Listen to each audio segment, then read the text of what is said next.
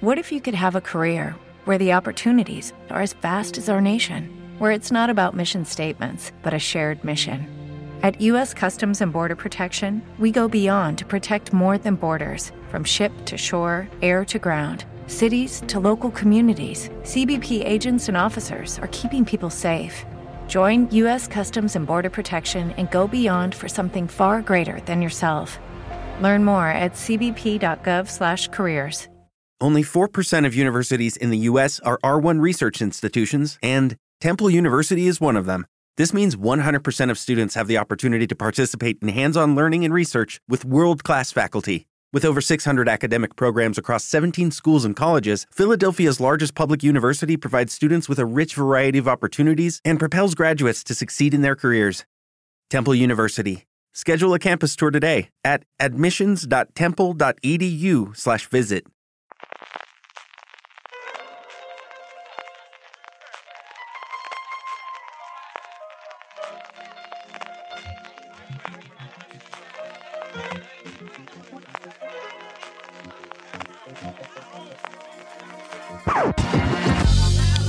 Bienvenidos a Gran Angular, el programa de fuera de series donde analizamos cada semana un tema de la industria televisiva en profundidad.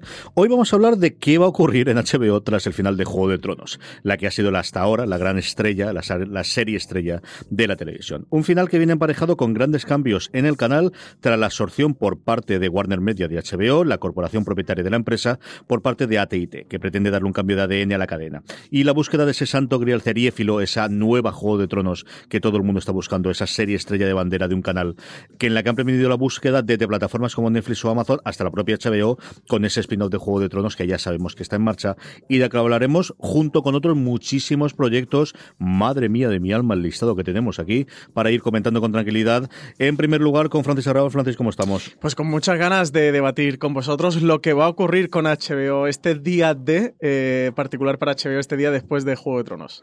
Y también con Marina Sus. Marina, ¿cómo estamos? Muy buenas, ¿qué tal? Pues con mucha ganas de hablar de esto, vamos a hablar evidentemente de, que ahora que y hablar de todos los proyectos uno a uno del que conocemos, de algunos muchas cosas, porque se van a estrenar nada, dentro de nada, en, HBO, otros de los cuales conocemos el nombre y poquita cosa más, algunos incluso que tiene toda la pinta de que jamás vamos a ver, como el caso de Confederate, ya iremos con ello. Pero antes de eso, yo creo que sí que es el, el momento de hablar de la repercusión que ha tenido para HBO, una HBO Marina que si recordamos originalmente ya se ha encontrado con algo, puede que en menor medida las series no era tan importante en ese momento para ella, pero el final de Los Soprano también le llevó algo parecido a lo que ahora puede tener con Juego de Tronos. Le llevó a una crisis eh, seria, porque Los Soprano había sido el gran éxito de público y de crítica y de premios de, de HBO. Desde que habían empezado a hacer series en los 90, Los Soprano fue, había sido su serie de bandera y que terminó creo que en 2006, uh -huh. puede ser, si, si, no recuerdo mal. Y HBO atravesó una crisis buscando su nueva Los Soprano. Y mira tú por dónde, resulta que la nueva Los Soprano, en plan de la nueva serie de bandera que le dio mucho éxito de público, de crítica y de Emmys, acabó siendo Juego de Tronos. Ese es uno de los puntos importantes, lo comentábamos también en alguno de los programas que hemos hecho con el final de Juego de Tronos, de cómo al final, eh, tradicionalmente, cuando una serie ha reemplazado a otra, ha sido de géneros totalmente distintos, uh -huh. de materias totalmente distintas, y esto yo creo que a HBO no le va a gustar nada, pero normalmente de cadenas también distintas, Francis. Sí. Está bien en la otra parte. de, de, de si el fin de Juego de Tronos va, a suponer en cierta medida un fin de la hegemonía de, HBO o no, y ya no solo en términos empresariales o económicos, sino en términos de marca, ¿no? Que hoy día yo creo que en gran parte también a Juego de Tronos no hay que olvidar toda la trayectoria que, tenía HBO, ni mucho menos, pero como popularidad o como todo el mundo pensar Juego de Tronos HBO, yo creo que eso sí que lo, sí que lo ha conseguido esta serie, que fue un empeño personal de, de Richard Pepler, el que fue el CEO de la empresa empresa, yo creo que durante 27, 28 uh -huh. años, hasta que salió hace un mes y medio, un par de meses, eh, con todo el tema de, de la absorción de, de AT&T, un empeño personal que, que, sí que se ha convertido, ha sido durante los eh, siete años que ha durado en emisión en la gran bandera de, la, de, las series de televisión, de la cadena en particular, y que desde luego es un reto y una de las cosas que más hemos estado comentando los periodistas los últimos seis meses, yo creo que incluso más de lo que iba a, que, que iba a pasar en esta octava temporada de Juego de Tronos era qué iba a pasar en HBO cuando se acabara esta octava temporada de Juego de Tronos y cuál iba a ser su plan, porque hasta ahora en gran medida este plan eh, ha estado articulado alrededor de Juego de Tronos. Porque además se da en Marina en un mercado de una competencia muchísimo mayor de la que pudimos encontrar en su momento eh, en cuanto a la atención del público mundial, ¿no? Que yo creo que es la otra gran diferencia. HBO en ese momento era una eh, cadena fundamentalmente americana y totalmente americana que vendía internacionalmente, que aquí nos llegaba entonces en su momento a Canal Plus, es como vimos Los Soprano y todo el resto de las series. Y ahora se encuentra un momento en el que tienes un Netflix, en el que vas a tener la plataforma de Disney que ya sabemos que tiene vocación mundial, en el que Amazon Prime con su pasito para adelante y sus tres pasitos para atrás y sus cosas también hay, en el que hacemos todos esos conglomerados, en el que empieza a haber todas esas sinergias y en el que tienen que enfrentarse a cadenas que están dispuestas a gastarse, que era otra gran diferencia, tanto dinero como ellas en producción, eh, incluso a nivel de Juego de Tronos. Y, fíjate que lo curioso es que eh, HBO, en este caso, evidentemente, todo, este, todo este panorama y con la pelea que tienen sobre todo Netflix y Amazon por ganar nuevos suscriptores en, en territorios que hasta ahora pues no les habían no habían tenido no habían prestado atención como quien dice no como son Oriente Medio y, y, la India y China pero China está bastante más complicado. Pero es, este clip como bien dices no solamente es que de repente ahora el terreno de juego es global. Cuando terminó Los Soprano HBO era una cadena Sí, puede ser una cadena lineal. Yo creo que todavía no tenían el servicio este de vídeo bajo demanda por suscripción que tuvieron después. Eh, sí, funcionaban en Europa, pero en Europa del Este funcionaban como un canal de televisión normal. HBO Nordic, que era el, es el, vídeo bajo demanda del que luego salió HBO España, tampoco había empezado a funcionar todavía. O sea que realmente el panorama ha cambiado, ha cambiado muchísimo. Y lo que pasa es que yo creo que todo esto va a depender mucho de, la respuesta que quieran dar los nuevos jefes de HBO, que ahí está un poco, ahí está un poco el tema, porque si cuando acabó Los Soprano era más una cuestión de, bueno, vamos a ver si encontramos una nueva serie que, que como decía Francis, haga esa asociación de Los Soprano, HBO, True Blood, HBO, que fue la otra que lo consiguió inicialmente, no al nivel de Juego de Tronos, pero, pero bueno. Eh, pero claro, el panorama ha cambiado tantísimo que ahora no solamente tienes que pensar en la serie, sino que tienes que pensar también en, ¿quieres de verdad competir a nivel global? ¿Quieres lanzar eh, servicios de streaming que compita con Netflix o con Disney Plus? ¿O qué quieres hacer? Ahí es donde está un poco el kit de la cuestión ahora. Y un montón de plataformas rivales que, se han fijado en el Juego de Tronos, que evidentemente les gusta también el Juego de Tronos, y que también está en la búsqueda, en la caza de, este santo grial seriéfilo, ¿no? De, de, este, de conseguir este Juego de Tronos. Está ahí Amazon y su Señor de los Anillos, que ya se han gastado, eran 250 millones de dólares, ¿no? Solo por los derechos. comprar los derechos Solo para el universo general de Señor de los Anillos. Que no más de una serie. También, eh, Netflix tiene la, la, serie esta que está preparando de Witcher, está por ahí la Rueda del Tiempo, que creo que era Showtime quien tiene la Rueda del Tiempo. Eh, Amazon. No, Amazon, también. Era la compra gorda que tenía en fantasía Amazon antes de comprar los derechos de los ellos. Que hay un montón de, cadenas que, están en esta aventura, en esto de conseguir sus, su propia Juego de Tronos y, quitarle este cacho a, HBO. Y una parte importante que todos... Marina, dime.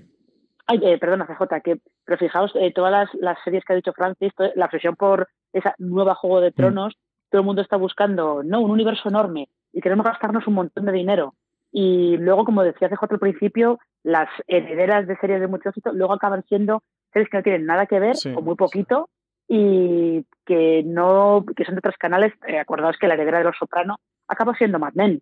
Mm. Y Mad Men estaba en AMC, que era un canal muy pequeñito entonces, y ni de lejos costaba tantísimo dinero. O sea que nunca se sabe. Sí. Y todo esto combinado, y, yo, y vamos a meternos ya, en, por un lado, en la parte de, de, de Time Warner, ¿no? de toda la movida que tenemos empresarial, y, y la parte más divertida que es hablar de series, evidentemente, de lo que tienen cartera.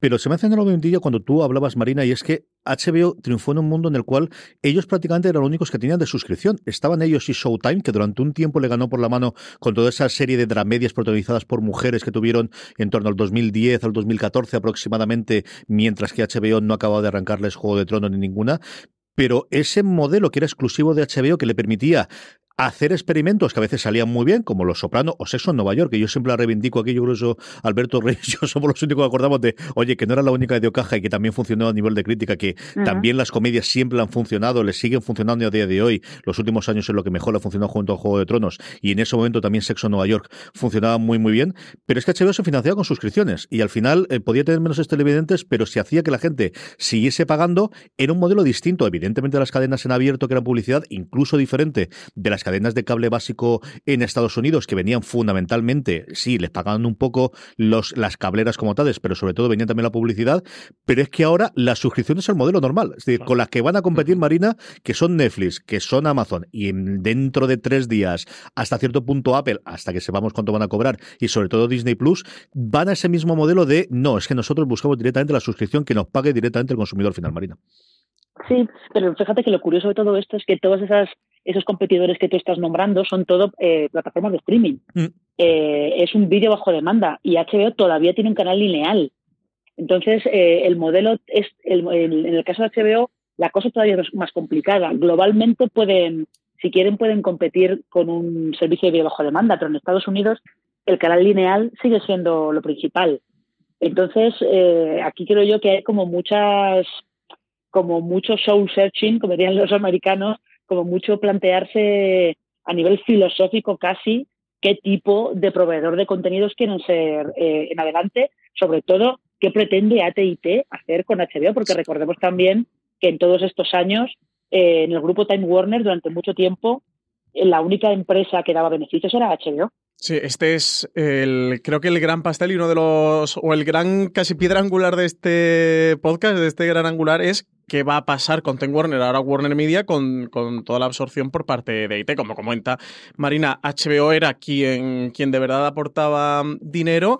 Ya estuvieron comentando desde ATT las informaciones. Luego se fueron un poco mitigando, limando en cierta medida, pero lo que sí parece o que se extraen claro de las intenciones desde ATT es aumentar, por supuesto, la producción de HBO. HBO siempre ha tenido una producción de mucha calidad, pero que ha sido, mm, no sé si llamarle cortita, bueno, la que, se han ajustado que ellos consideraban que debía ser, que eran... Programar un día a la semana, que eran dos horas, dos horas y media, si quieres la, el programa de comedia que tiene entre Bill Maher y lo que lo hace eh, Oliver. Pero vamos, al final son dos, tres horas, si quieres, como máximo de programación a la semana. No tiene nada más. Entonces, una, una producción escasa, pero sí muy cuidada y de mucha calidad por lo visto, lo que apuntaban desde AT&T era que al menos hubiera una hora de, producción por cada día de la semana, por lo cual es multiplicar esa producción. Y luego, lo que parece que también se estaba comentando, se estaba debatiendo dentro de AT&T eh, que, oye, que lo de HBO estaba muy bien, que hacer series de calidad está muy bien, pero que las series de calidad son un nicho,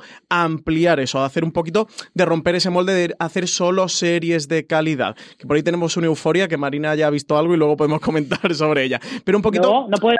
No puedo. No puedes, hay embargo todavía. No puedo pues, comentar nada. Pues entonces no lo comentes. Pero romper un poquito esta estructura rígida eh, que es la HBO que hemos conocido hasta ahora. Entonces creo que sí que eh, justo el fin de Juego de Tronos puede marcar que, además ya eh, se ha cumplido la absorción de, de, HBO, por tanto Warner Media, por tanto AT&T, eh, es este puntito que, sí que podemos establecer casi como una línea o una barrera de un antes y un después, ¿no? Dentro de la casa. Por cierto, la serie que decía Showtime es Crónica del asesino de Reyes, la que está Lin Manuel Miranda detrás. pero, pero, fíjate que realmente esta idea de AT&T de ampliar los días de la semana que tienen producción original ya ha empezado, porque eh, poco después de que empezara Juego de Tronos, eh, HBO estrenó su coproducción con BBC, Gentleman Jack, que es la primera serie que emiten el lunes.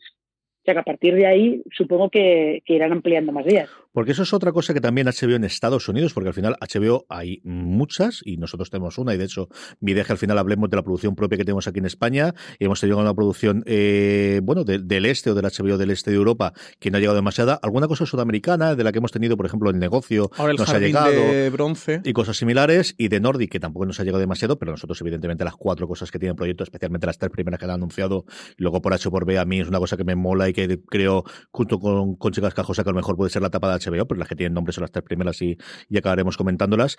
Pero estas, sobre todo las coproducciones que tienen con BBC y con Sky Marina, que empiezan a estrenarla también en Estados Unidos, incluido, bueno, pues estas cosas como Chernobyl, que, que las tienen ahí en medio. Yo creo que la de Helen Mirren en Estados Unidos también llevarán allí Catalina la Grande, que aquí en España vamos a verlo con Sky, que eran series que tradicionalmente se estrenaban únicamente en Inglaterra, que en Estados Unidos, con muchos llegaban en reposiciones o, meses después. Yo recuerdo leer críticas americanas de series para una vez que vemos una serie aquí cinco o seis meses después, que me hacía gracia cuando se le escribía con ella, pues eso, medio año después de que la habíamos estrenado aquí. Ya, y, sobre todo el caso de Gentleman Jack es interesante porque es, si tú la ves, una serie de, de época británica, se ve, además está creada por una guionista británica, Sally Wainwright, está, el ADN de la BBC está por todas partes, pero sin embargo la estrenó primero HBO antes que BBC, no llegó a BBC hasta como un mes más tarde o algo por el estilo. O sea que, y en el caso de Caterina la Grande, no sé qué estrategia seguirán, eh, si la estrenará HBO antes que Sky en el Reino Unido y en el resto de Europa, pero da la sensación de que van a tirar bastante más de coproducciones para, para ampliar. Es una cosa que ellos ya habían hecho antes, ¿no? Lo de coproducir con los británicos, sobre todo. Pero fijaos, por ejemplo, que de estas series que se mencionan como la próxima nuevo Juego de Tronos, está la adaptación de la materia oscura, que es una coproducción de HBO con BBC. Eso es otra de las cosas que vamos a ver. Yo creo que coproducción vamos a ver unas cuantas, Francis, en los próximos tiempos. Sí, hombre, ¿eh? hicieron además el acuerdo este famoso de 250 millones de dólares que se anunció en abril de 2017 entre HBO y Sky, que era para producciones conjuntas, que de ahí salió de Jan Pope y ahora su segunda parte de New Pope, salió Catalina la Grande y ya he colado de Jan Pope en este podcast de Has sobre HBO. 17 minutos con 32 segundos, según estoy viendo aquí en el reloj raro y semicentro. Lo está controlando, se lo voy a decir a Marina ahora. Y, y de ahí sale este Catalina la Grande, que por eso que aquí en España eh, la serie no nos llega a través de HBO, a través de Sky, porque es una coproducción eh, y dividieron... Y se reparten los cromos. Sí, se han repartido un poquito. Aunque parece que con, con, lo de Chernobyl le ha salido bien por ahora HBO, ¿no? Qué ojo tiene la programación de HBO España, ¿eh? que, que, luego se me olvidará decirlo, pero qué, qué, qué bien programa y qué bien compra internacionalmente esta gente, de verdad. Es una cosa que me maravilla cada vez que, que veo el, catálogo que tienen. Em, vamos a hablar ya de series. Lo primero, evidentemente, si vamos a hablar de Juego de Tronos, son de esas secuelas. Eh, Marina, la que nos comentaron originalmente y lo que subimos entre dimes y diretes y confirmaciones por parte de HBO es que hace un año y pico encargaron cinco guiones, algunos con participación de Martin, algunos con participación de alguno de los guionistas, no de Benioff y Weiss, que sabemos que no estaban, estaban otras cosas que ya no están y que ahora están en cosas distintas y luego hablaremos de Confederate y ahora están de En Sherwin Williams somos tu compa, tu pana, tu socio, pero sobre todo somos tu aliado, con más de 6.000 representantes para atenderte en tu idioma y beneficios para contratistas que encontrarás en Aliado Pro en Sherwin Williams somos el aliado del PRO. Cargándose puede ese fandom tranquilo que normalmente no se revela nunca contra los creadores como es el de la Guerra de las Galaxias, que también se para de Juego de Tronos a Star Wars, ¿eh? a tope con beneficios. Cada cual di que sí, que solamente se vive una vida Te gusta y, la marcha, y ahí es lo que hay que hacer. Y lo que parece es que alguno de ellos se ha sido descartado y que uno de ellos de nombre provisional, nombre en código o nombre que todos hemos decidido, porque hay una web inglesa de rumores que la ha sacado y como nadie había dicho, de aquí cada cual lo saca, esa mm, secuela que realmente es precuela de unos 5.000 años aproximadamente, con la primera gran noche, con la, primera llegada de, de, los caminantes blancos eh, que formaría o que provocaría esa creación del muro. De nombre en código, como os digo yo, temporal, Blood Moon, es lo primero que saber y que se va a empezar a rodar dentro de nada, a diferencia de con Juego de Tronos, o bueno, hasta cierto parecido, porque al final tenía Son Bean, que hombre, no era Son Bean después de ser los anillos, pero sigue siendo un tipo conocido, sí, sí. pero aquí tenemos a una Naomi Watts que puede ser también, bueno, pues el, esa cara conocida, o sobre todo ese nombre conocido de la serie, porque el resto igual que ocurrió con Juego de Tronos, son absolutos y totalmente desconocidos para mí, Marina.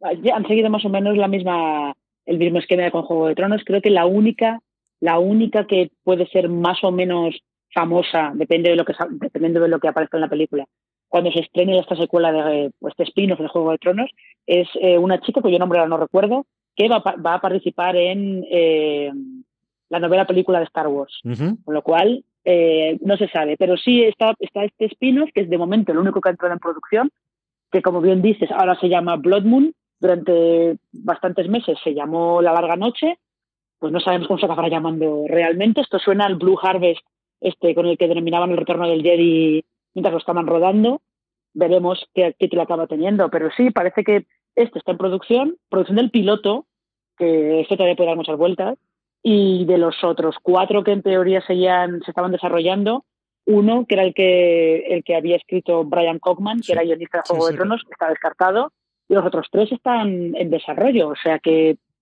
eh, lo mismo salen los tres, sale, creo que de esos tres uno a lo mejor sí que sale, pero los demás eh, no se sabe nada de ninguno desde hace mucho tiempo. Así que no sé yo. Sí, es muy interesante este el movimiento, ¿no? Al final de HBO de se me acaba Juego de Tronos, necesito una Juego de Tronos, pues qué mejor que seguir tirando las historias de Juego de Tronos. O sea, es que es de cajón y la verdad chapó con, con la decisión. Aquí es interesante que el que se haya caído precisamente de esos.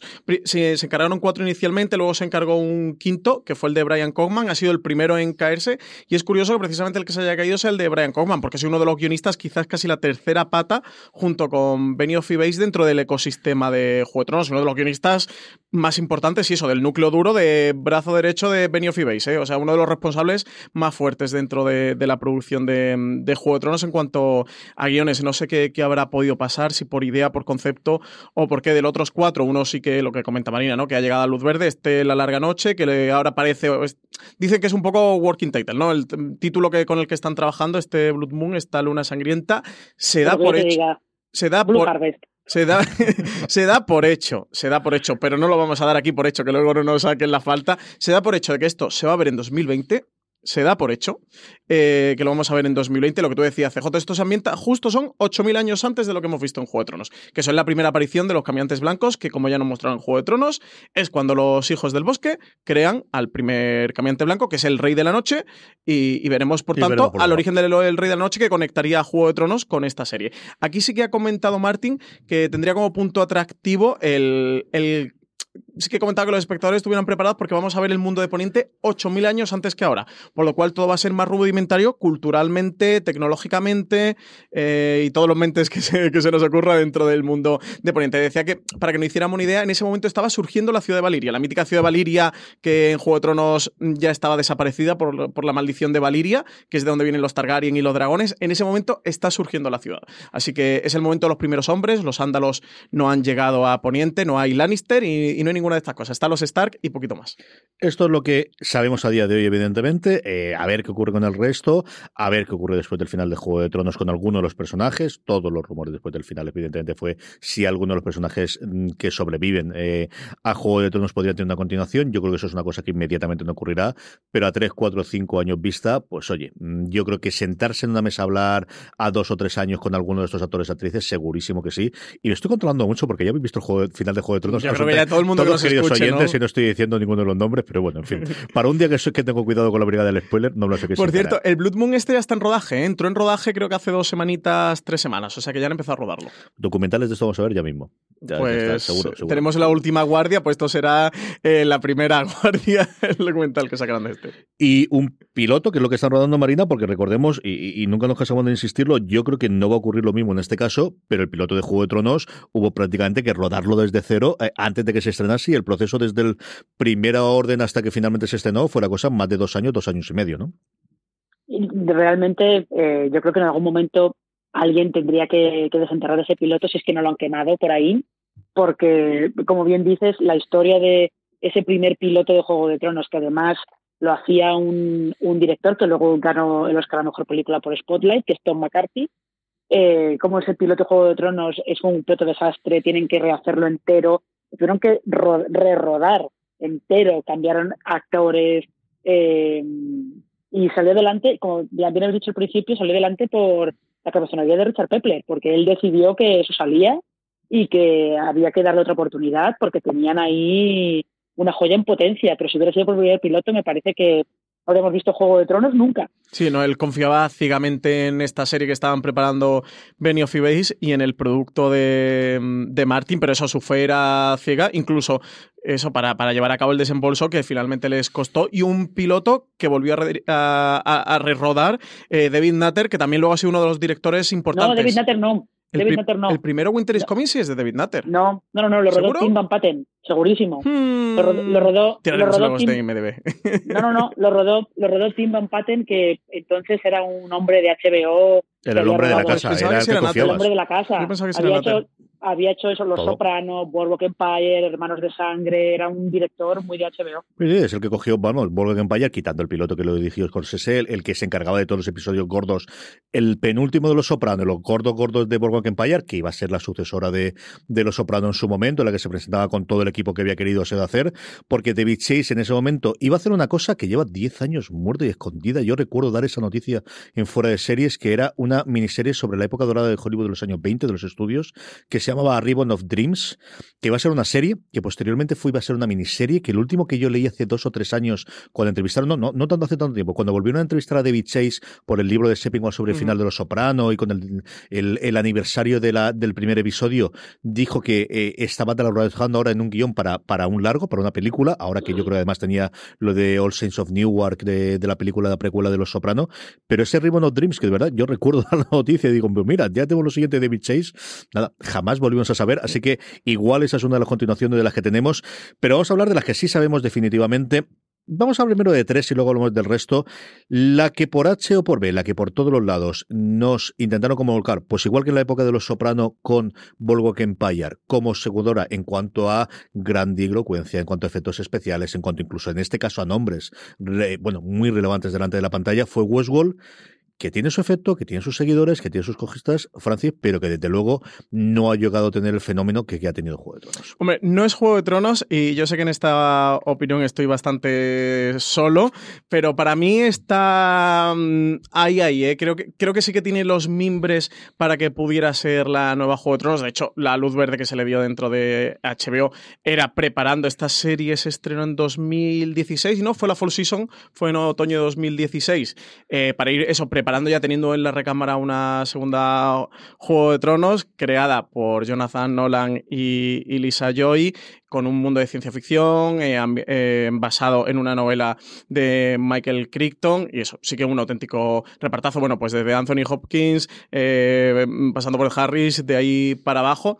Creo que han bueno, es que al final conseguir lo que ha conseguido Juego de Tronos a, nivel popular y a nivel de repercusión es muy difícil barra imposible. Evidentemente eso Westworld no lo ha conseguido. Yo creo que por eh, esencia, ambientación, personalidad, tramas, el que, que esa serie que te dé mucho para la conversación, para los hilos de Reddit, para los foros, para comentar con los amigos en los bares, sí que creo que, sería Westworld. De hecho, yo es la experiencia viendo una serie, que la experiencia que tengo más cercana a ver Juego de Tronos y todo lo que lleva aparejado, para mí y para mi círculo, es, sin duda es Westworld. Y también, Marina, porque la Juego de Tronos, de la cuando hablamos de es el efecto Juego de Tronos, es la Juego de Tronos a partir de la tercera, si me apuráis, cuarta temporada. Es de la boda roja en adelante. Y Westworld al final es que pasa mucho tiempo entre temporada y temporada porque han hecho muchísimos cambios y muchísimos cambios. Dos temporadas. Nos falta, bueno, estamos ya en producción de la tercera con fichajes como el de Aaron Paul. Y yo creo que si rompe definitivamente tiene que ser con esta tercera temporada, Marina. Yo eh, tengo mis dudas de que vaya a romper, ¿eh? Eh, Westworld también, fíjate que se parece también a Juego de Tronos en que la producción de la primera temporada fue accidentadísima porque de hecho creo que el piloto se rodó en 2015 o algo por el estilo. O sea, eh, tardó, tardó un mogollón en verse. La primera temporada el rodaje se paró para poder trabajar bien los guiones de la última temporada porque se daban cuenta de que eh, Jonathan Nolan y Lisa Joy pretendían rodar a la vez que escribían y se dieron cuenta de que aquello era completamente imposible, que había que escribir primero y luego rodar. Eh, y yo tengo, a mí me da la sensación de que Westworld se va a quedar un poco como, como le pasó a Boardwalk Empire. El Boardwalk Empire llegó a la quinta temporada, tuvo, la audiencia no iba mal, tenía fans muy fieles, eh, pero no consiguió romper para ser la nueva Soprano. Y Westworld, que a mí me gusta mucho, yo creo que no, no va a romper para llegar ni siquiera a un medio nivel de Juego de Tronos. Que es verdad que Juego de Tronos se convirtió en un fenómeno a partir de la tercera temporada. Pero Westworld eh, es una serie en la que la gente a la que no le gusta la odia mucho y considera que es muy pretenciosa. Entonces, yo creo que eso, eso juega en su contra. De la que iba a ser la heredera, o la que al menos nosotros pensábamos que iba a ser la heredera, a una que se han encontrado por el camino porque esto iba a ser una miniserie. Una miniserie con muchísima actriz conocida, eh, bueno, con un guionista que lo había sido absolutamente todo en Hollywood en, su momento, eh, como David Kelly, pero que había tenido fracaso tras fracaso en los últimos 10 años. Eh, un, director muy conocido por hacer sus cositas como Jean-Marc Vallée, que le iba a dar pues eso que le había funcionado tan bien a HBO en su momento con True Detective la primera temporada de tener un único guionista y un único director, y luego llegaría la segunda temporada, porque durante mucho tiempo la que se avecinaba, que a lo mejor podría ser la gran, gran serie junto con Juego de Tronos, sería True Detective después del exitazo de la primera temporada, y un Big Little Lies, que iba a ser miniserie, que se llevó todos los premios del mundo mundial por miniserie, pero de la cual vamos a ver su segunda serie, su segunda temporada, dentro de nada, unos días cuando estamos eh, grabando esto, Francis, y que sí que a día de hoy podría ser la que ahora, además en este momento de resaca de HBO, especialmente en Estados Unidos, eh, pueda ser la que la devuelva otra vez a la conversación semana tras semana de qué está ocurriendo en este Monterrey poblado de, caras conocidas y de mujeres conocidas. Sí, desde luego HBO tiene el reto a partir de ahora que ha terminado Juego de Tronos de retener a los suscriptores que ha conseguido. De hecho, eh, sí que ha aparecido por ahí algún gráfico ¿no? del, número de altas y bajas desde que empezó a emitirse Juego de Tronos hasta que acabó. El número de bajas eh, con el fin de, la serie, como era lógico, era mm, el pico del gráfico, era escandaloso. Eh, en HBO consciente de esto sí que estaban promocionando mucho Big Little Lies. De hecho, creo que a principio tenían pensado más que se estrenaba marzo, abril, ahí finales del invierno, inicio de la primavera, luego se le dio una patada y tal, se estuvo moviendo, finalmente se va a estrenar ahora a tres semanitas, un mes de haber acabado Juego de Tronos, el gran fichaje esta segunda temporada para acompañar a, ese trío que formaban Nicole Kidman, Reese Witherspoon y demás, es Meryl Streep, que casi nada la incorporación de Meryl Streep y desde luego sí que parece ser como el estandarte que ahora está manejando HBO de, oye, que tenemos Big Little Lies, que tenéis que estar aquí suscritos, que tenéis que, ver HBO. Marina, ¿qué esperamos de la segunda temporada de Big Little Lies? Hombre, como mínimo eh, esperamos por lo menos tensión, porque el personaje de Meryl Streep parece que va a llegar para, para ponerlo todo patas arriba. Y yo tengo curiosidad por ver cómo, cómo se adapta la historia, que vuelve, creo que vuelve a estar escrito otra vez por David y Kelly, pero para ver cómo se adapta la historia a un nuevo director, porque en esta ocasión ya sabéis que Jean-Marc Vallée no participa, estaba ocupado dirigiendo Heridas Abiertas y toda la miniserie eh, ha recaído sobre Andrea Arnold, que es una directora británica bastante interesante que tiene un estilo diferente al de ballet y que, bueno, que, veremos lo que hace con, con Big Little Lies. Yo reconozco que el tráiler me ha encantado, el de la segunda temporada, contándome muchas más cosas de las que yo a lo mejor querría saber después del tráiler, pero bueno, si me están contando esto porque tiene que ver mucho más, a mí me ha encantado. Yo le tengo muy fresca porque además la terminé de ver el fin de semana pasada, porque yo en su momento Big Little Lies me horrorizó el primer episodio, no me gustó absolutamente nada, nada de nada de nada. La dejé, Lorena luego la siguió viendo, le gustó muchísimo y tenía muchas ganas de verla antes de, ver la segunda temporada, luego me vio la bien todo el mundo, que reconozco que nada, la vi hace, hace, el fin de semana pasado, me la puse uno detrás de otro. No sé si mejora o empeora el hecho de, verla toda seguida, pero a mí me gustó muchísimo después del paso del tiempo, me entretuvo muchísimo, me encantó el, cómo funcionó y tengo mucha curiosidad por ver la segunda temporada. Y luego, de estas dos que tenemos, nuevamente, la, que yo creo que querían como heredera, la que eh, se encontró, a la que, al menos a nivel de espectacularidad y a nivel de nombres, de alguien muy conocido en su momento por Perdidos, que le dio un grandísimo éxito de crítica HBO reciente, no así de público, fue The Leftovers, eh, de la cual de verdad nunca os lo suficiente que veáis. Sé que la primera cuesta, pero la segunda y la tercera temporada. Yo soy un grandísimo defensor de la primera temporada, creo que es maravillosa, pero comprendo que es, y reconocido por el propio Lindelof, una en la que él estaba en un momento muy oscuro de su vida, muy ocupado, la, cosa complicada, pero que luego tiene dos temporadas sencillamente maravillosas, de lo mejor que he visto en televisión.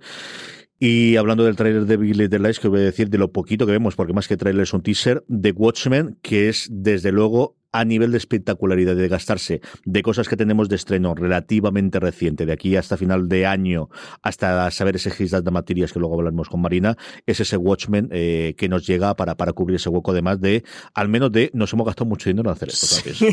Sí, es, el, es la de la producción, el hueco de la pasta en producción. Sí, esta serie, eh, al principio estaban planteando que iba a ir por julio, agosto, eh, se habló incluso de junio, luego parece agosto. finalmente la vamos sabemos que va a ser en, la fall season de la HBO, o sea, la vamos a ver en otoño. No tiene de momento fecha concreta, yo entiendo que primera semana de octubre más o menos irá. Y si hablabas de nombres, pues Jeremy Iron, Don Johnson, Regina King, Damon Lindelof, como creador del el cómics quizás más importante de la historia del cómic y desde luego más emblemático, escrito por Alan Moore, dibujado por David Gibbons, auténtico proyectazo. Yo creo que, que el gran proyecto de este 2019 que, cubre eh, la vacante esa que crea Westworld porque mm, se va viendo temporada cada dos años con esto de que, está en producción entre preproducción, guion, rodaje, edición, un año, un año y medio, tiran 18 meses, pues quizás la que, con la que piensen alternar Westworld. En cualquier caso vamos a ver Watchmen este año, quitando Juego de Tronos, que, bueno, que era su gran estreno de este año, y quitando Big Little Lies, que es al final una cosa que se han encontrado, que decidieron darle una segunda temporada, una serie de mucha calidad y que desde luego sí que se convirtió en un pequeño gran fenómeno y cada vez más creciente. Pero bueno, Watchmen para mí es mi serie desde el 2019. O sea, es mi gran serie esperada del 2019, se llama Watchmen. Marina, ¿cómo, cómo vemos Watchmen? Mm, yo tengo, tengo reservas, tengo reservas de cómo se va a coger porque es un poco eh, no es que sea de nicho, pero es una historia de superhéroes, pero eh, distinta, que también es un poco la marca HBO, tengo mucha curiosidad porque eh, Lindelof se ha llevado a, creo que a gran parte del equipo de The Leftovers, se lo ha llevado a hacer Watchmen, con lo cual yo solo quiero verlo, evidentemente. Eh, y no solamente porque yo confieso que eh, en este año más o menos, una de las cosas que me ha hecho más feliz es ver los memes entre Vengadores Infinity War y The Leftovers, que parecían maravillosos, todos, eran todos maravillosos. pero es verdad, yo tengo curiosidad, pero tengo curiosidad por ver cómo le dan la vuelta, porque además no están adaptando el cómic de, de Alan Moore. Es una historia, se supone que ocurre años después de lo que nos enseñan en el cómic, está ambientado en, ese universo de, de Watchmen. Veremos. Lo que sí que está claro es que nos vamos a hartar de ver, de ver distopías, porque esto es otra distopía. Nos vamos a hartar de ver distopías este año. Más reciente incluso que Watchmen, eh, una semanita apenas después de que se esté Bill Little Lies, está la serie de la que no va a hablar Marina, así que no le voy a preguntar sobre ella, pero Francis y yo, como no hemos visto nada y no tenemos el embargo, podemos comentarla. Si nos atrae o no nos atrae, Euforia. ¿Qué te parece, tío? Eh, creo que este es el tipo de cosas, y lo digo con miedo de equivocarme, no sé si Marina tú me podéis corregir, de, donde se puede empezar a notar la mano de AT&T. No digo con miedo a equivocarme porque no sé si esto viene de, de AT&T. Desde luego... esto estaba todo comprado antes, de la compra. desde luego, a priori es de, esos proyectos que más te desencajan, ¿no? Con la marca de HBO digo a priori porque no hemos visto nada, lo único que sabemos es eh, notas de, sinopsis, de qué va a ir, eh, han enseñado unas poquitas imágenes, pero mm, tiene una mezcla como un estilo y digo eso a priori, y Marina se estará riendo por dentro porque ya ha visto algo, pero entre un por 13 razones y un élite no. tiene nada que ver, ¿no? claro, a priori yo le, veo algo así, entonces me, descoloca mucho con, lo que es HBO y por eso digo que es lo que podría mm, ver con más AT&T ya a priori, pero, pero es que no lo hemos visto, así que no tengo A mí lo que he visto el trailer que me ha gustado a mí Zendaya desde la que había en su momento en, en Spider-Man me parece una actriz mm, adolescente, madura, depende de cómo está, que yo creo que puede ser una estrella en ciernes, a mí me recuerda a Kids. A mí lo que me recuerda es a la película, que, a mí me recuerda mandar con muchísimo hace 20 años, de cómo es la adolescencia y muy provocativa, que también es oh, marca de la casa. Es decir, que al final HBO es la de la espectacularidad, pero también la de los desnudos y también la de contar temas complicados. Lo fue en su momento. Es decir, si eso en Nueva York, las conversaciones no parece más normal del mundo. Hace 20 años no lo era. Y, exactamente igual con alguna de las otras series que ha tenido posteriormente. Yo le tengo muchísimas ganas. El proyecto me parecía y al final son estos mundos en los que, en los que bueno, pues uno no conoce y que yo creo que las series te, pueden acercar, como lo fue quizás hace 10 años Girls, es decir, el, tener este tipo de series por la que tradicionalmente ha apostado con una estética distinta, es cierto. Yo creo que al final Sexo Nueva York y Girls tiene una estética propia del, tiempo y aquí no sé si es más estilizada, no sé si es la imagen que da en el tráiler. A mí me apetece mucho verla, me parece mucho, mucho verla. El director además es Sam Levinson, que, que estrenó hace poquito, en 2018, una peli que se llama Assassination Nation, que fue una pequeña así revolución, es un thriller con tintes de comedia negra que, yo creo que a lo mejor puede apuntar por dónde puede ir este Euforia. No sé si tendrá mucha línea directa o no. solamente voy a decir una cosa, porque no puedo decir más, porque tengo todo embargado. Eh, pero si queréis haceros una idea, yo creo que se nota en el tráiler, ¿eh? Si queréis haceros una idea más o menos de la estética y la temática que toca Euforia, eh, tenéis que ver Nación Salvaje, que es como se tituló en España Assassination Nation. No digo nada más. nada, se estrena el 16 de junio, o sea que nada, en semanita, semanita y media. Tendréis el análisis de, los primeros episodios de Marina en la web y seguro que hablamos sobre ella en el resto de los podcasts. Marina, tú lo comentabas antes, a finales del 2019 tendremos Materia Oscura, Gistas Materias. ¿Qué esperamos de esto? Em, pues esperamos por lo menos una adaptación eh, es, que es, es, un poco complicado explicar para alguien que no ha leído nunca la materia oscura, es un poco complicado explicarla, ¿eh? porque es una eh, trilogía de literatura juvenil fantástica de Philip Pullman. En el Reino Unido es como la siguiente trilogía fantástica después de Harry Potter, ese es el nivel. Ha habido adaptaciones al teatro, hubo esta adaptación al cine un poco terrible del primer libro, de La Brújula Dorada. Y mm, lo que yo espero es que aprovechen de verdad todos los temas que toca que toca esta trilogía, porque es, eh, te está contando una historia de universos paralelos, de hay criaturas fantásticas, hay magia, y la parte más interesante que tiene, que yo creo que aquí, aquí puede haber polémica, depende de cómo lo toquen, es que es eh, una miniserie que está totalmente en contra de la religión institucionalizada, y hasta podemos decir que es lo más ateo que podréis ver en televisión en mucho tiempo. Si van por ese lado, si van por ese lado, es, eh, eh, en la serie es muy importante el lado espiritual de los personajes, pero la religión institucionalizada mm, me tiene un poquito de tibia. La otra que no hemos confirmado para el 2019, Francis, es The Gilded Age. Sí, a esto. Yo quiero comentar de la materia oscura que están Ruth Wilson, James McAvoy, Lin Manuel Miranda y nuestro querido James Cosmo, CJ, que sale en el tráiler. No sé si lo has visto. No, de eso no el tráiler. Pues sale, sale Cosmo. Eh, pues repartazo, ¿eh? Ruth Wilson, James McAvoy y Lin Manuel Miranda. La de The Gilded Age, esta la comentamos hace un par de semanas, tres en streaming. Es la nueva serie de Julian Felus, que es el creador de Downton Abbey, un proyecto que ha estado dando muchas vueltas, que parecía que iba a ir a NBC y finalmente ha terminado en, HBO. Y además, este sí que ha sido por uno de los directivos de, creo que de NBC, que sí que al final estaba con dentro de, de AT&T y ha, pillado el proyecto de Felus. Lo de que Felus haga una serie para HBO no es raro, pero que una serie de NBC se reconsidere una serie de HBO, esto sí que es raro de nariz en Marina, ¿eh? Ya, pero fíjate, este justo este ejecutivo que menciona Francis, que es Robert Greenblatt, ya lo había hecho antes, porque Robert Greenblatt, antes de ser jefe en NBC, había sido jefe en Showtime y se llevó Smash de Showtime a NBC. Con lo cual, no es tan raro que The Gilded Age, que empezó en NBC, en NBC además ha dado dio bastantes vueltas, estuvo un par de años dando vueltas y por lo que se ve llegó un punto en el que NBC decidió que aquello era demasiado caro para ellos, que no podían hacerlo, lo sacaron a renta y ahí es donde entró entró a HBO, principalmente por eso, porque Greenblatt había estado siguiendo el proyecto mientras estuvo en NBC. además está ambientada en el auge de la ciudad de Nueva York, 1880, que da ahí ese título de La Edad Dorada de Gilded Age. Curioso desde luego el proyecto. El resto, sin fecha todavía, no sabemos, a lo mejor al final eh, se estén alguna cosa hasta el 2019, pero la cosa tiene pinta para el 2020, con una excepción que comentaros al final que tiene pinta de nunca en esta vida.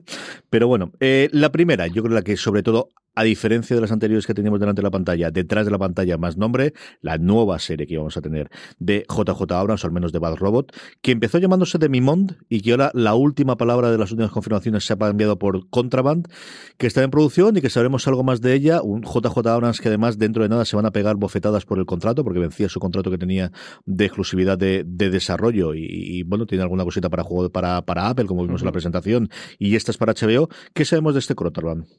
Pues sabemos que va a ser un drama de fantasía que mezcla también la ciencia ficción y que se va a centrar en una batalla mundial contra una fuerza de monstruos opresiva. Esta me da un miedo, Marina. Me da un miedo JJ Abras con estas cosas. Me da un pánico, pánico, pánico. ¿eh? Bueno, yo, eh, la verdad es que yo JJ, no sé por qué todo el mundo tiene reticencia hacia JJ, si luego ha sido capaz de, cosas realmente divertidas y, y muy entretenidas. Lo que pasa es que lo que da no mala espina, pero como suele pasar en el caso de HBO, es que puede tener seis proyectos en, desarrollo, que no sepas nada de ninguno durante años y que de repente al cabo del tiempo te digan, ah, que, eh, que este vamos a rodar el piloto y que tenemos serie. O simplemente se han plan no, este no, este pasó mejor hace mucho tiempo. Entonces lo de Contraband, de hecho, de todos los que, los que nos quedan por comentar, me parece que solamente hay uno que sí que está a punto de rodar piloto y los demás están como un poquito en el aire. Dos que voy a contar porque voy a dejarme la que está después del guion para comentarla yo después, porque sí que he leído el libro, y luego la última porque yo creo que tiene mucho comentario.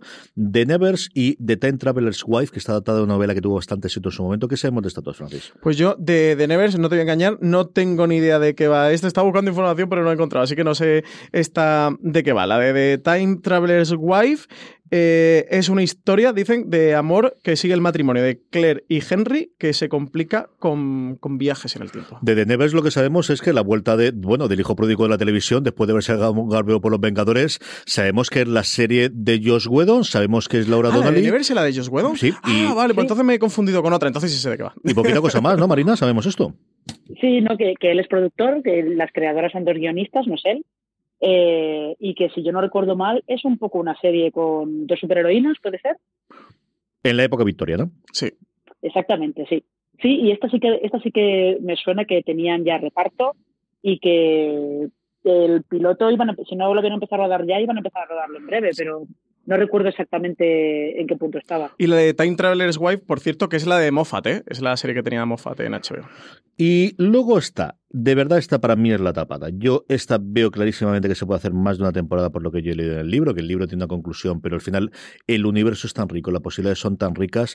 El terror es un terror distinto al que hemos visto tradicionalmente en televisión, bueno, en pantalla en general, porque al final los mitos de Lovecraft sí que han dado mucho para juegos de mesa a día de hoy por la licencia porque está vencido los derechos, también para novelas y continuaciones, pero en pantalla ninguna de las cosas de los mitos ha funcionado y yo creo que el gran problema es porque se han intentado hacer la adaptación de los libros de... Eh, directamente de, de, bueno, pues de H.P. Lovecraft, y lo hemos comentado varias veces, Francis y yo, y algunos de los que hacemos, y con Juan Galonce, que es otro seguidor, al final Lovecraft yo creo que la gran aportación que hace más allá de sus relatos es crear esa cosmología sobre la que mucha gente ha podido escribir, y son tremendamente áridos, muy recargados, muy de la época en la que se escribieron. Y en cambio, Lovecraft Country, que es la serie que tenemos en desarrollo en, en HBO, es una serie, a mí me pareció una novela, verdad, sencillamente maravillosa de combinar retrato social y combinación social, habla de una historia en los 50 en la América segregada del sur con eh, las cosas que realmente ocurrieron en esa época con los mitos de Tulo y unos mitos actualizados y modernizados.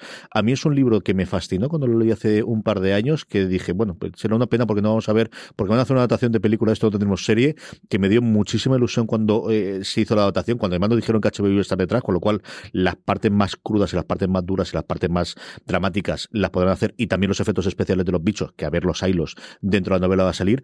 Y si me tuvieses que preguntar de cuál me apetece más, pero además cuál en un momento dado creo que podría romper porque se sale de la fantasía medieval por un lado, pero sigue siendo género. Que oye, de The Walking Dead alguna que otra persona la ha visto también. Que yo creo que al final el terror mm, parece que no, pero también lo siguen. Sería este, ¿verdad? Lovecraft Country, del que sabemos nada, que tenemos los guiones, que tenemos creador y poquita cosa más, ¿no, Francis? Sí, sí, sí, no, no sabe mucho más adaptación de, de esta obra y yo es de la que le tengo ganas, ¿eh? le tengo muchas, muchas ganas. Tiene muy, muy buena pinta y de la que sabemos bastantes cosas sobre ellas, entre ellas de que esto no tiene pinta que jamás ve la luz del día, es ese Confederate que iba a ser lo siguiente que iban a hacer Benioff y Weiss y que nació prácticamente muerto, Marina. Ya, nació prácticamente muerto porque eh, evidentemente el, el nombre, eh, los nombres que se asociaban a la serie para darle publicidad en los de Benioff y Weiss, eh, luego resulta que ellos dos no, eran, no iban a ser showrunners, los showrunners eran un matrimonio de guionistas negros y se supone que los cuatro iban a colaborar en el tema, pero claro, la polémica fue tan, tan, tan grande, sobre todo porque es una serie que eh, parte de la, de la asunción de que el sur, el norte y el sur siguieron en guerra, que la guerra de ascensión no terminó, que simplemente se llegó a un acuerdo en el que, bueno, pues se llega al acuerdo, vosotros podéis seguir con vuestra vida, nosotros con la nuestra, lo cual quiere decir que la esclavitud nunca se abolió en Estados Unidos. Y eso, evidentemente, es un campo de minas enorme y hubo mucha polémica, mucha polémica porque al asociarse el nombre de Benioff y Weiss hubo mucha gente que se quejaba de qué hacían esos dos tíos blancos contando esta historia, cuando además a Juego de Tronos se le han hecho muchas críticas diciendo que su perspectiva racial está muy mal llevada y que eh, tenía mucho complejo de salvadora blanca y tal. Eh, y es cierto que al final eh, eso se queda paralizado. Benioff y Weiss se han ido a hacer trilogías de Star Wars y no sé si en algún momento se animarán a repescarlo, a lo mejor con los dos guionistas los otros dos guionistas o, si al final se quedarán en el limbo. Dead on Arrival totalmente. Yo que esto jamás lo veremos, Francis. Tiene muy buena pinta las cosas como son. Es lo que estaba comentando Marina. Es un proyecto que, nació muerto. Desde el día que salió la noticia, a partir de ahí se desató una tormenta perfecta que, literalmente hundió el barco. Yo creo que esto está muerto. De hecho, eh, con Casey Blois creo que... Hace una semana habló en The Hollywood Reporter eh, no recuerdo quién fue de las redactoras, no recuerdo el nombre ahora, porque además es la copresentadora del programa semanal que se llama Top 5, que me gusta mucho porque hace con Diane Feinberg, y le preguntaba directamente sobre ella. Y vamos, él no dijo está muerto porque yo creo que no podía decirlo, pero un mm, poco más o menos. Sí, sí, él no dijo eh, la serie está cancelado se ha cancelado, pero sí que dijo que, actualmente estaba para el Ellos hablaban de estar en back burner o en el front burner, es decir, dónde está quemándose, o el back burner quiere decir que está en retaguardia o que ya está, y dice sí, sí, sí, está totalmente. de hecho, estaba diciendo que eso comentaba Casey Blois, que es el el, presidente de programación de HBO, que, que ahora Benioff y veis que eran unos guionistas muy cotizados, que estaban muy disputados, que todo el mundo se lo estaba rifando, que tiran por ahí un proyecto con, eh, con Disney, con Star Wars, y que bueno, que, que ya verían. Que... Y yo aquí me acuerdo siempre de esos dos guionistas que comentaba Marina, que realmente eran los responsables de la serie, y yo, que se han quedado sin Hasta serie. Luego. Se han quedado sin serie. Se han quedado sin serie. Sí, imagino que si habláis diciendo, ¿qué guionista? No recuerdo ningún otro guionista.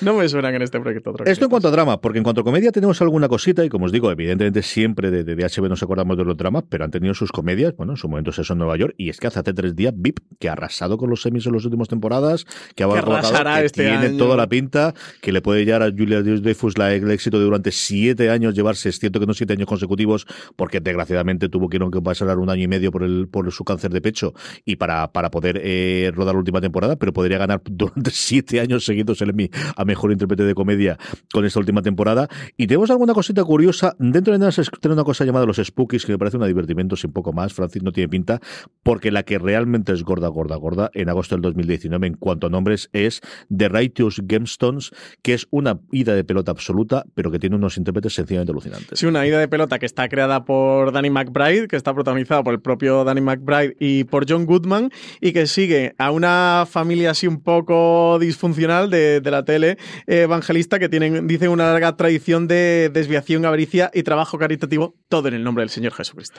Esta en agosto, además, podemos estar hablando de esta serie, cómo funcione bien, Marina, una barbaridad. ¿eh? Sí, porque en agosto, pues, de momento, hay muy poquitos, hay muy poquitos estrenos.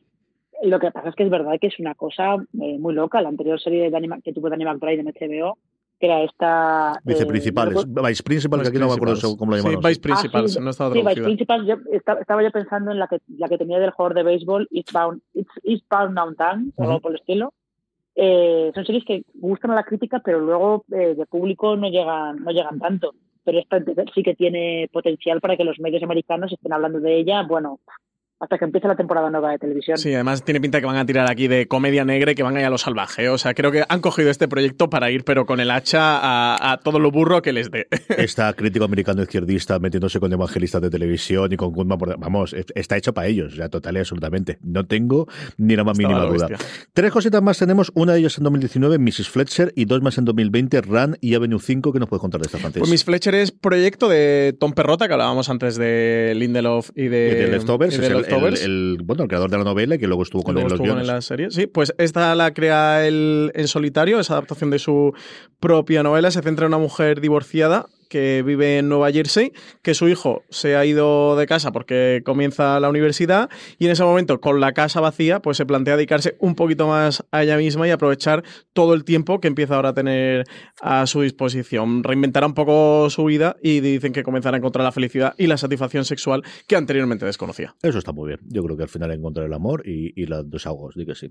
¿Y un 5 esto de qué va? Esta es la de Armando Iannucci. Ahí estamos, ahí estamos. hablamos precisamente antes de, de VIP, es el siguiente proyecto de Armando Iannucci después de, acabar VIP. Está ambientada en el futuro y además han hecho mucho hincapié está en el futuro, pero principalmente en el espacio y tiene a Hugh Laurie como protagonista. Esta es la gran apuesta de comedia para el año que viene, ¿eh, Marina? Tiene pinta, desde luego, sobre todo estando Armando Iannucci por ahí, después de que se haya terminado VIP. Eh, en cuanto a comedia, tiene pinta que sea una apuesta. Eso sí, el año que viene se estrena la otra que no habéis comentado, que depende de cómo funcione, puede ser un gran tanto para HBO.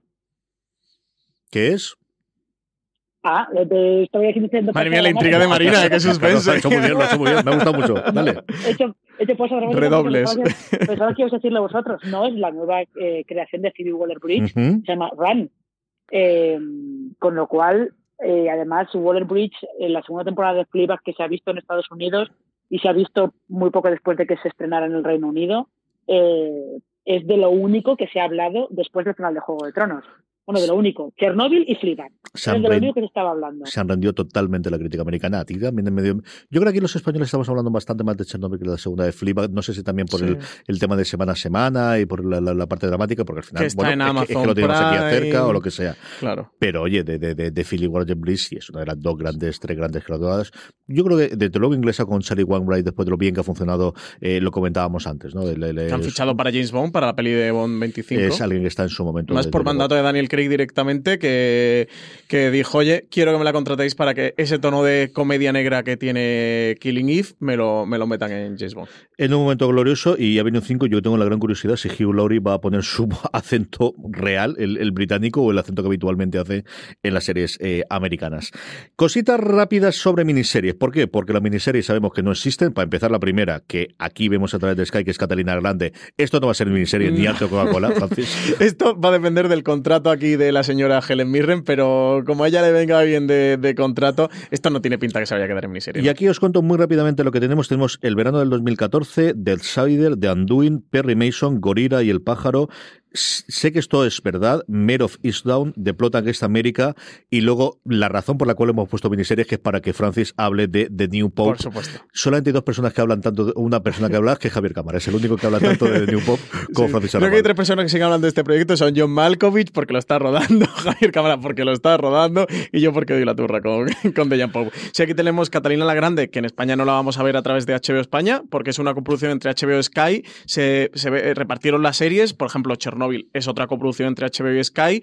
Esta sí que la hemos podido ver en España a través de HBO España. Catalina la Grande la veremos a través de Sky. Esta creo que también va para la Fall Season, no estoy seguro, pero creo que sí, que estaba para Fall Season. Sí, sí, esto está Y confirmado. con, yo creo en septiembre. con Helen Mirren como protagonista, tenemos ya un tráiler. eh, se ve que el nivel de producción es todo, o sea, literalmente todo, y una serie que tiene muy buena pinta. Es que, oye, con Helen Mirren haciendo de Catalina Grande y con presupuesto detrás, muy, mu- mucho se tiene que, te- que torcer en la cosa para que no funcione. De todas las demás, Marina, ¿cuál es la que te llama más la atención? Eh, yo tengo curiosidad por ver qué hace David Simon con este La Conjura contra América. Es un libro de Philip Roth, así también un poquito distópico. Y yo aquí tengo que confesar que la- por la que tengo mucha curiosidad es por Perry Mason, que es este, esta relectura de, de este eh, abogado que en su momento lo hizo famoso Raymond Barr. Lo que pasa es que aquí ahora lo va a interpreta- interpretar Matthew Rhys. Y tengo curiosidad, la verdad, porque, sí, porque además creo que se llevan al personaje a sus orígenes, a los años 30. Sí, sí, sí, sí. sí.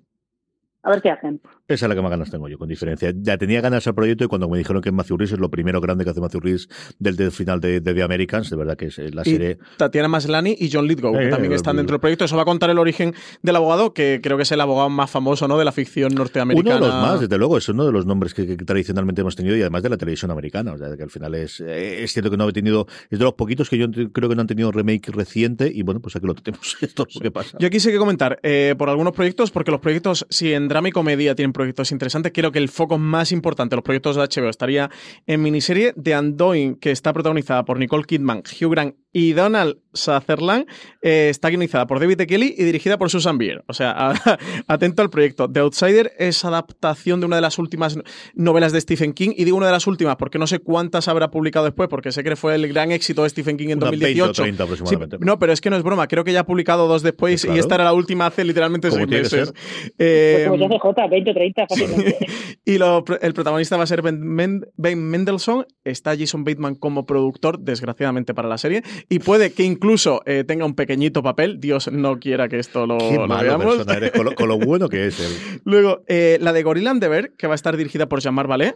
Otra después de, de dirigir eh, Billy the Lies está eh, por aquí y es adaptación de las memorias de Zach McDermott.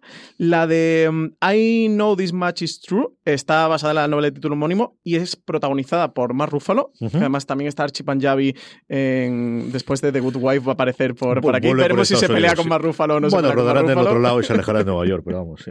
Y la de Mar of Easttown está protagonizada por Kate Winslet. Así que la nómina de actores de las miniseries de, de HBO importante. Y ya, pues por supuesto, la más importante que es The New Pope con John Malkovich a la cabeza esta vez. Y ya ver que sabemos de True Detective cuarta temporada, que bueno, las cosas, la verdad es que se ha callado No se ha mucho. Yo que se nada, ¿no? algo un poquito después se tiró, pero yo creo que, al final no pasó con más pena que gloria porque funcionó y Maserjala ahí además eh, enganchó la carrera con los Oscars por Green Book y yo creo que, se habló un poquito de, de ella, pero, pero sí que está totalmente durmiendo el sueño de los justos más con esto. Y por último, nada, tres, cuatro minutitos para hablar de HBO España, porque al final lo tonto, lo tonto, sí, de HBO Europa han llegado cosas, pero a nosotros nunca nos han funcionado, pero aquí no te va a decir que desde luego puede que no internacionalmente, pero al menos para nuestro país sí pueda funcionar alguna de las cuatro series que tiene, especialmente las tres primeras, algunas por el título que detrás, como el caso de Patria, algunos por el responsable, en este caso sobre todo detrás de las cámaras más que delante, como son Foodie Love o 30 monedas.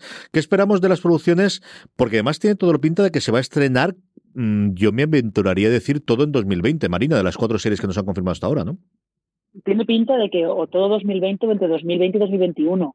Patria, desde luego, eh, va a llegar en 2020. O sea, eh, hasta, yo creo que hasta podríamos apostar que va a llegar el primer semestre de 2020. Hmm. A lo mejor es mayo, pero bueno, eh, por ahí. Y yo creo que 30 Y- monedas casi que también porque la están rodando en paralelo, o sea que... Bien, bueno, las tres están rodando en paralelo, porque eh, Isabel Coixet ha empezado también a rodar ya Foodie Love. De hecho, el- la promoción de Elise y Marcela, de su película para Ujú. Netflix, la ha coincidido con el rodaje de Foodie Love. Pero mm, sí, desde luego con el- los nombres de las tres, curiosidad por lo menos por verlas hay. Eh, Patria, desde luego, por el tema que toca y por estar basado en un libro de Aramburu, que ha sido un gran éxito, pues va a estar, eh, va a estar muy, se la, se la va a seguir muy de cerca. Pero yo creo que 30 monedas, dependiendo de lo que haga Alex de la Iglesia, que pues es capaz de cosas eh, muy interesantes y muy locas y de cosas que se le quedan a medias, a lo mejor acaba siendo la tapada, nunca se sabe. Sí, yo la que más gana le tengo sin duda es a 30 monedas, el proyecto más allá de, tener a Alex de la Iglesia eh, como creador y con estas historias que, que, ya nos recuerdan tanto a la filmografía de Alex de la Iglesia, están Eduardo Fernández, Macarena Gómez, Miguel Ángel Silvestre, Megan Montaner, tienen un auténtico eh, repartazo, es la que espero con más ganas, pero creo que la que si, sale mal, eh, no vamos a hablar ninguno porque mm, va a provocar un mutismo en nosotros del que no vamos a poder salir. Pero que como funcione bien, sí que puede ser esa historia muy local eh, que funciona global, esto de piensa, piensa local, funciona global, que sería Patria. Esta, si, le sale bien, creo que es de la que en Variety, Hollywood Reporter, Vulture se pueden tirar un mes hablando. Hay que ver qué tal le va a salir Patria porque ha tenido eh, tantos líos con su producción y, con la caída del director de por medio y la verdad es que mmm, vaya camino tortuoso de producción que tiene para escribir otro libro igual de gordo que el de Fernando Arambur, igual que, que, el de Patria. Pero de verdad que si les queda bien, esta sí que creo que en Estados Unidos podría llegar a funcionar. Yo tengo muchas ganas de ver qué hacerles de la iglesia, que voy a contar yo. Eh, Patria, bueno, pues yo creo que, todo lo hemos hablado, falta verla. Fudilo, mira, yo no soy el gran defensor ni de lejos de Isabel Cosset, pero creo que es una cosa muy bien pensada, muy hecha. Pero al final son tres series que vería en cualquier otro sitio. Es decir, yo creo que una adaptación de Patria, las cadenas españolas, si alguien le iba a pagar. Yo creo que la primera serie de presupuesto y de terror de, de la iglesia, alguien le iba a pagar en un momento dado. Y ese alguien puede ser Movistar Plus o podría ser perfectamente a tres Media Studios ahora que lo tiene, uh -huh. o Media Pro Studio que lo tiene. Yo creo que la primera serie de Isabel Coixet, aunque sea solamente para decir que tiene la primera serie de Isabel Coixet y sí, pagarle las vacaciones tantazo. por el mundo para hacerlo, iba a hacerlo. La que a mí me gusta desde el punto de vista de industria es por H por B. Porque al final es esa apuesta clásica que ha tenido para determinados nombres en un momento dado la HBO que conocemos americana, ¿no? La HBO que al final se acerca a Lena Dunham y le dice, tú que no has hecho esta hora absolutamente nada, vente aquí y haz esta, y haces una serie que marca, mm, bueno, pues un eh, momento generacional y además en tono de comedia, creo que lo puede tener aquí. Yo vi Pipas, me encantó el corto, son dos personajes que en tres minutos y medio, que son los mismos que van a retomar en Por H y por B, mm, en tres minutos y medio te los presentaban y quería saber algo más de ellos, me divertí muchísimo, me reí muchísimo. Igual es un pequeño fallo, pero creo que sí que es la de no solamente la HBO que hace eso, la gran adaptación de la gran novela que más ha vendido los últimos dos años, que para esa Netflix te lo puede hacer lo demás igual, sino la que busca un poquito más y busca el talento, que es lo que al final va a ser más complicado y cree estrellas de la nada. A mí aquí es que me da mucho miedo Manuela Burló Moreno, que es la directora creadora de esta serie. No he visto pipas, ¿eh? pero sí que he visto sus dos pelis, la de cómo sobrevivir a una despedida y rumbos, las dos la vi en el en pase de prensa del Festival de Málaga. Y son películas... Que tú ves películas y te vas a lo que te pasa porque ves películas, Francis. Son películas, son, muy deficientes cinematográficamente. Muy deficientes. El corto no lo he visto, ¿eh? Tú sí que lo has visto y hablas maravilla de él. De hecho, tengo pendiente eh, de verlo, por lo cual este proyecto, entiendo la parte que dices de Elena Danam, uff, pero con Manuela Burló Moreno, con todos mis respetos si nos está escuchando, eh, no sé, no sé. A priori desconfío el proyecto, ¿eh? ojalá que salga bien. Pues todo esto es lo que tenemos y muchísimo más de HBO. Lo iremos comentando en streaming, lo iremos comentando en el resto de los programas de fuera de series y lo seguiremos comentando en segundo con Marina Sus. Marina, un beso muy fuerte hasta el próximo programa. Hasta el próximo programa. Don Francis Arrabal, seguiremos hablando de todos estos estrenos conforme nos vayan llegando en eh, la web, en foradeseries.com, en streaming todas las semanas y seguro que le dedicamos algún especial más en el canal de podcast de Fuera de Series. Sí, seguiremos de cerca cómo evoluciona HBO con esta absorción por parte de AT&T. A todos vosotros, gracias por escucharnos. Como os decía, foradeseries.com para mucho más, incluido ese análisis de euforia en cuanto nos permita el embarco que Marina eh, cuelgue. Muchísimo más contenido en audio en nuestro canal de podcast. Buscarlo simplemente como Fuera de Series en Apple Podcast, en iVoox, en Spotify o allí donde reproduzcáis podcast. Gracias por escucharnos y hasta la semana que viene. Recordad, tened muchísimo cuidado ahí fuera.